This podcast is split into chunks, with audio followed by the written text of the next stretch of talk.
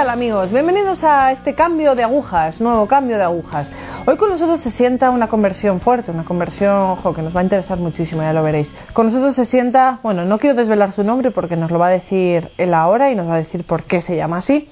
Pero bueno, bienvenido, gracias por estar aquí con nosotros. Es una gran alegría para nosotros tenerte hoy aquí. Gracias por invitarme. Para mí también es una alegría estar aquí. ¿Nos podrías contar un poco de ti? ¿De dónde eres? ¿Cómo te llamas? Mi nombre de bautismo es Agustinus y soy de Turquía, de Estambul. Tengo 30 años. Me convertí al cristianismo hace 5 años. Mejor dicho, hace 5 años me convertí a la fe y hace dos años, o casi tres, fui bautizado en la Iglesia Católica después de dos años de catequesis. Va a ser muy interesante escuchar tu conversión del, del, Islam al cristianismo. Mm, cuéntanos un poco de tu infancia, por ejemplo, cómo vivías la fe en tu, tu familia. Mi familia no era fuerte en su fe. Mi padre es musulmán practicante y mi madre no le da mucha importancia a esas cosas. Realmente no he sido nunca un musulmán practicante. Solo algunas veces hice el ayuno y algunas veces fui a la mezquita. Cuando era muy joven, les pregunté algunas cosas a los imanes y no recibí respuestas satisfactorias. Por eso nunca fui un musulmán practicante. Siempre he estado buscando y no conseguía encontrar las respuestas en el Islam. ¿En aquella época creías en Dios? Durante la adolescencia Fui una especie de ateo, lo cual es normal cuando no practicas ninguna religión.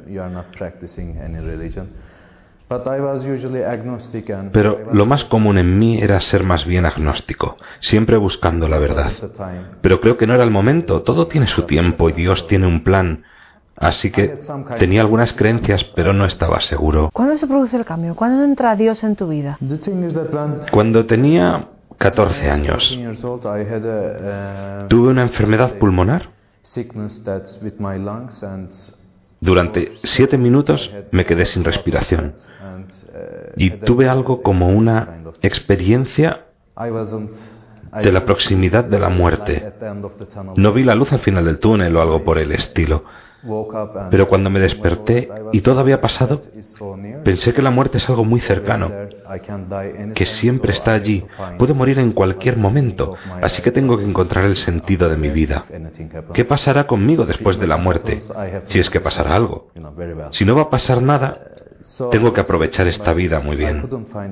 Así que estuve buscando, pero no conseguía encontrar nada, y al final me rendí. Me dije a mí mismo, voy a disfrutar de la vida para sacar el máximo partido y, ya está. ¿Cuántos años tenías aproximadamente?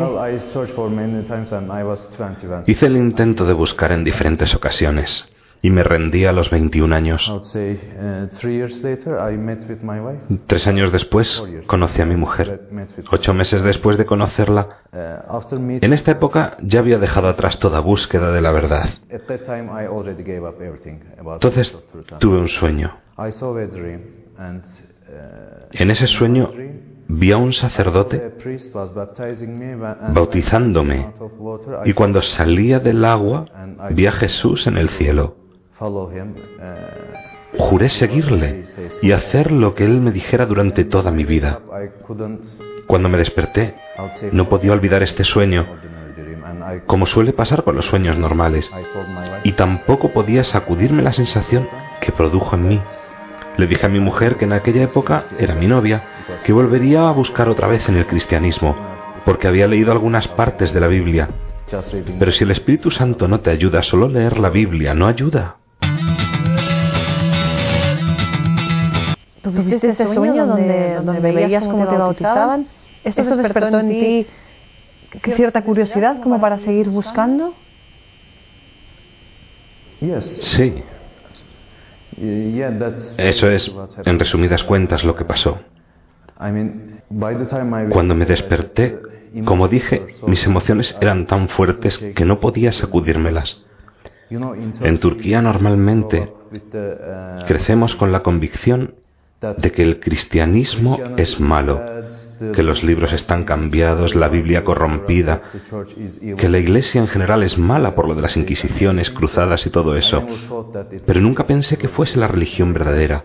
Siempre pensé que fue inventada por los hombres.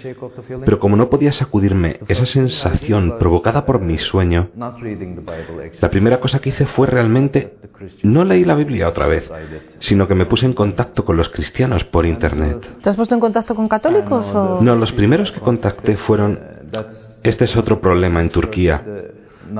Ahora estamos intentando cambiar esta situación. Queremos hacer que la gente que se quiera convertir se encuentre con católicos. Pero en aquella época, los primeros que te encontrabas en Internet o en cualquier otro sitio eran los protestantes. Empecé a venir a su culto y durante tres meses recibí de ellos clases. Ellos dicen que solo la escritura es suficiente, pero cuando leí la escritura no coincidía con sus enseñanzas, porque en Mateo Cristo nos avisa de que ciertamente podemos acabar en el infierno, pero los protestantes dicen que cuando estás salvado, estás salvado para siempre. No es realmente la enseñanza de Jesús. Entonces encontraste contradicciones. Sí, y muchas. Dicen que cada uno puede interpretar las escrituras. Todos ellos las están interpretando de diferentes maneras. Yo necesito una autoridad que me diga lo que está bien y lo que está mal. Pero esa no era realmente la razón por la que me decidí por la Iglesia Católica. Lo gracioso es que en esa época de dudas sobre el protestantismo me acordé de quién era el que me bautizaba en mi sueño. Y es que era un sacerdote católico. Me pregunté por qué no fui allí desde el principio. Y así es como aparecí en la puerta de la Iglesia Católica. Entonces has ido a la Iglesia Católica o has empezado a leer o cuáles han sido tus pasos? La primera cosa que hice fue encontrar una página web católica turca. Allí había un chat y una persona que me ayudó con algunas cuestiones. Después llamé a la iglesia más cercana. El sacerdote hablaba turco. Le pregunté si podía unirme a la celebración y él me dijo que sería más que bienvenido. Fui a la iglesia y conocí a este sacerdote. Le conté lo que me había pasado. De nuevo, di mi testimonio. Él me dijo que debía seguir yendo a misa y que más adelante empezaríamos la catequesis. ¿Cómo fue el proceso? ¿Qué es lo que más te convenció? El proceso me cansaba a veces porque no es como en Estados Unidos. Creo que en Estados Unidos si eres protestante y quieres ser católico, la catequesis dura un año, creo. En Turquía, como venimos de un ambiente totalmente diferente, la catequesis dura dos años o tres años. Me cansaba de que por un tiempo no podía recibir la Eucaristía, pero realmente es muy bueno, porque durante ese tiempo el Espíritu Santo trabaja en ti, y cuando llega tu bautismo, has llegado a una verdadera conversión. No es ya una simple decisión. He escuchado que has elegido el nombre de Agustinus eh, tras leer las obras de San Agustín. ¿Nos puedes contar un poco esto? Como te comenté anteriormente, me he puesto en contacto con los católicos por Internet. Y ellos tenían en su página web las confesiones de San Agustín. Empecé a leerlo. En aquella época no sabía que era un santo. Pensaba que era un hombre genial y que lo que decía era cierto. Sentía mucha conexión con él. Era tan inteligente, tenía riquezas, también le gustaba la fiesta, por decirlo de alguna manera. A mí me pasaba lo mismo. Por dentro, Pensé que como es un converso y nos parecemos, ¿de dónde ha venido? ¿De qué iglesia? ¿Dónde están sus raíces? Es así como me convencí a través de los escritos de San Agustín que la fe católica era la verdadera. La primera iglesia a la que fui era la iglesia de la Asunción llevada por los agustinos. Era una clara señal de que él iba a ser mi primer santo protector y por eso elegí su nombre. A ver, ¿crees que su ejemplo también te ayudó a, perseverar en tu fe? Me refiero a que, bueno, San Agustín, pues como tú bien has dicho, era un converso, mm, venía, como tú comentabas, de las fiestas, de los vicios. ¿Eso para ti fue como un aliento? Al principio es muy difícil, porque siempre tienes muchas dudas. Es cierto, tienes el sueño y todo parece ir bien, pero y si es un simple sueño y te equivocas otra vez y estás dejando atrás muchas cosas de este mundo. Cuando tienes fe es fácil dejar atrás el mundo, pero cuando tienes dudas no es tan fácil. Es una buena pregunta. En aquella época tenía muchas dudas. Ya estaba casado con mi esposa y me pasó otra especie de milagro. Todavía no había leído el Antiguo Testamento no tenía ni idea sobre su contenido. Me sonaba algo del Génesis, pero no lo había leído entero. En un momento durante el día, de repente, empecé a notar sueño. Así que me acosté y me dormí y tuve otro sueño. Estaba escribiendo algo. Cerca había una cruz. La vi luminosa. Dentro de mí resonó una voz que me dijo, lee, hijo mío. Estaba escribiendo en la mesa con letras de fuego dos versículos del Deuteronomio y de los números. Me desperté y le dije a mi mujer que por favor trajese la Biblia. Busqué los versículos. Ahora mismo no me acuerdo de los números exactos. Uno era, hablaré a mis profetas en sueños. Para asegurarme que no pensase que era una coincidencia, el otro era, sígueme, sigue a tu Señor. Pues vale. Después de esto, ya no tenía ninguna duda. Ahora tengo mucho trabajo profundizando en el tesoro de la fe católica, porque tengo que decir esta verdad a otros. Por eso era importante que continuase estudiando, y esa es la razón por la que ahora estoy en Roma. ¿Cómo fue el día de tu bautismo? ¿Cómo fue esa experiencia? ¿Qué sentiste? ¿La viviste con entusiasmo? Ah, Me bauticé el 13 de julio. Éramos cinco personas reunidas de diferentes parroquias de Estambul.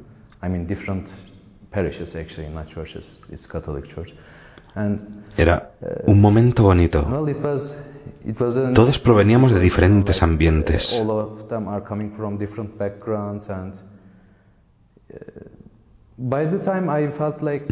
No experimenté un sentimiento intenso, solo recibí los sacramentos.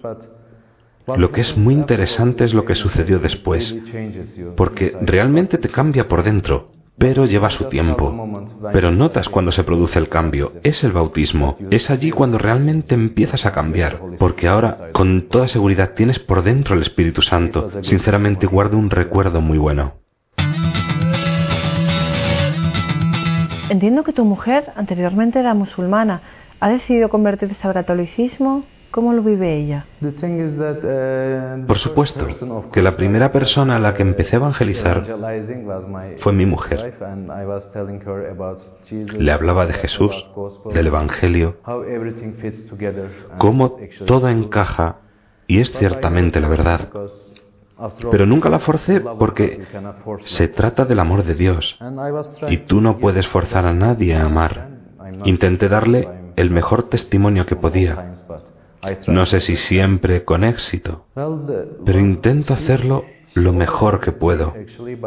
En realidad se convenció de la fe, pero por un tiempo no se sentía preparada para dar el paso hasta que su madre se puso enferma. Me dijo, quiero bautizarme porque veo a mi madre que ya no puede tomar decisiones, porque se trataba de una enfermedad cerebral que la llevó a perder el juicio.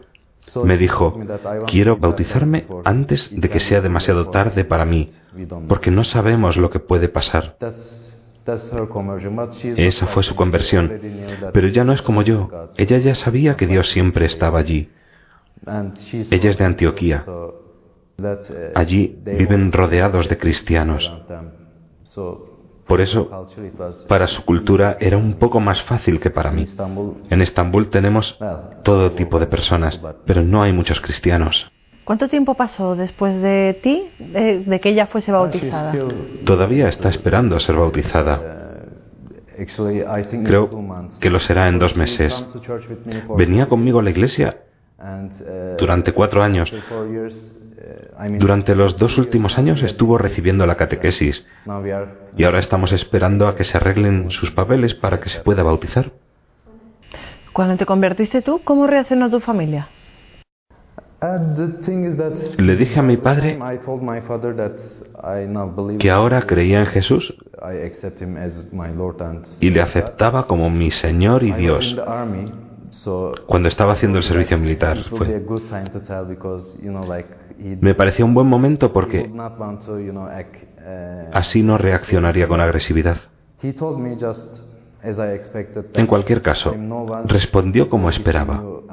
Me dijo que no era nadie para interponerse entre Dios y yo, porque eso era algo personal. Pero estaban muy preocupados por mí, porque podría llegar a ser muy peligroso. Turquía no es como los otros estados islámicos, pero aún así puede ser peligroso, porque nunca sabes qué podrá pasar. En los últimos diez años han matado a un obispo y a un sacerdote, así que su reacción fue miedo, no ira. No estaban interesados en mi decisión porque ellos mismos no están muy seguros. Por ejemplo, mi padre no está seguro de su fe como musulmán. Su reacción más fuerte fue el miedo por lo que me podría pasar. Pero todo ha ido bien. No con todo el mundo pasa lo mismo. He escuchado a otros conversos que realmente tienen grandes dificultades. Sus familias les han abandonado y cosas por el estilo. Creo que es una bendición para mí tener a mi familia con mi nueva fe. ¿Cuántos cristianos hay en Turquía? ¿Y cómo ves la situación como para evangelizar allí, de evangelización? ¿Cómo, ¿Cómo lo ves? Antes de la fundación de la República Turca, era el Imperio Otomano, y en ese tiempo, una de cada siete personas era cristiana.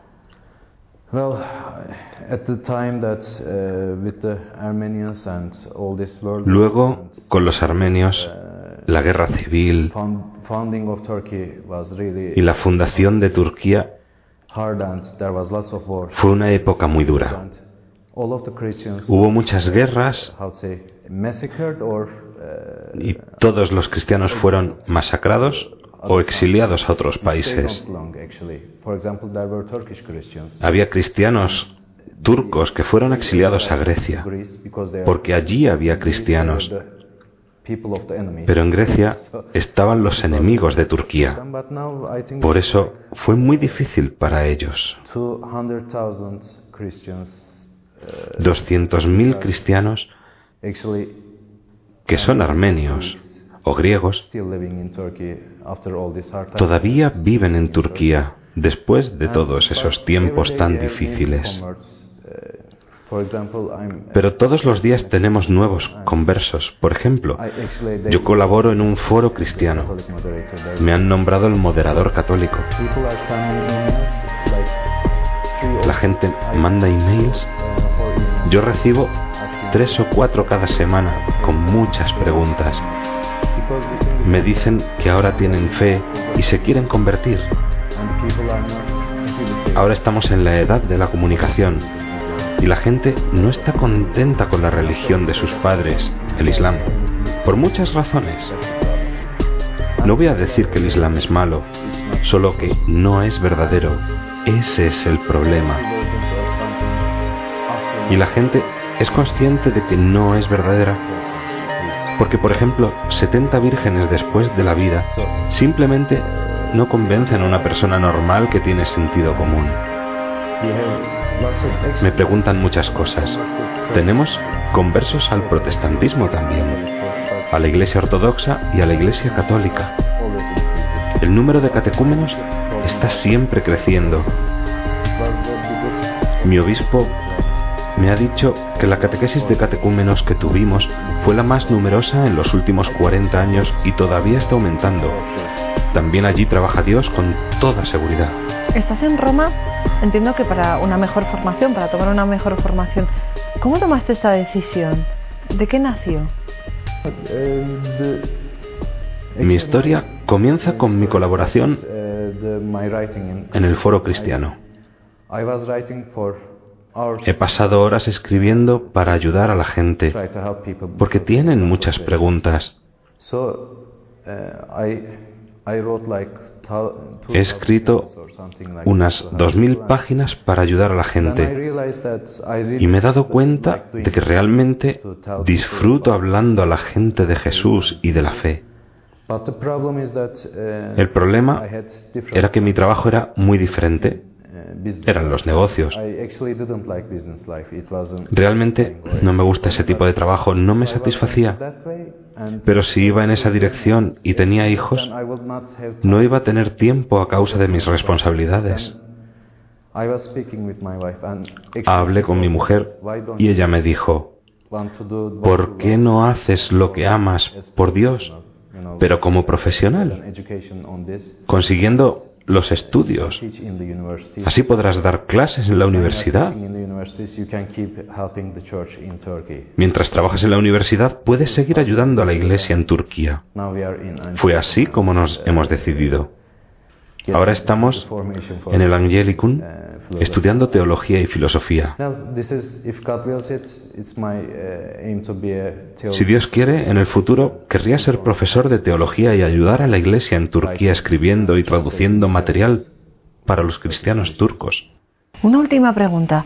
¿Quién es Jesús ahora para ti? ¿Es tu padre? ¿Es tu amigo? ¿Qué representa en tu vida? Mi experiencia personal con Dios y con su Santo Hijo unos tres meses después de mi conversión tuve que hacer el servicio militar. Allí no tenía a nadie, nadie de mi familia. En Turquía es así. Te separan de todos durante seis meses. Durante la mili haces los mejores amigos tus hermanos de armas, pues para mí ha sido Jesús mismo. Siempre estaba hablándole, le pedía que me ayudase. Con el tiempo, la relación va floreciendo. Estoy de acuerdo con lo que me dijo mi esposa. El matrimonio entre solo dos personas no funciona. Tiene que haber una tercera y ese es Jesús en tu matrimonio. Estoy convencido de que tu vida no puede funcionar sin Jesús presente en ella, como tu Señor, tu amigo, tu Dios, tu todo realmente. Así es como yo lo veo. Muchísimas gracias, muchísimas gracias por estar aquí hoy con nosotros, por tu valentía, por tu testimonio, porque creo que esto puede, puede ayudar a muchos, a muchos de los que nos están viendo, sean musulmanes o no, pero puede, puede ayudar tu testimonio sobre todo para dar un paso adelante. Gracias. Gracias por invitarme.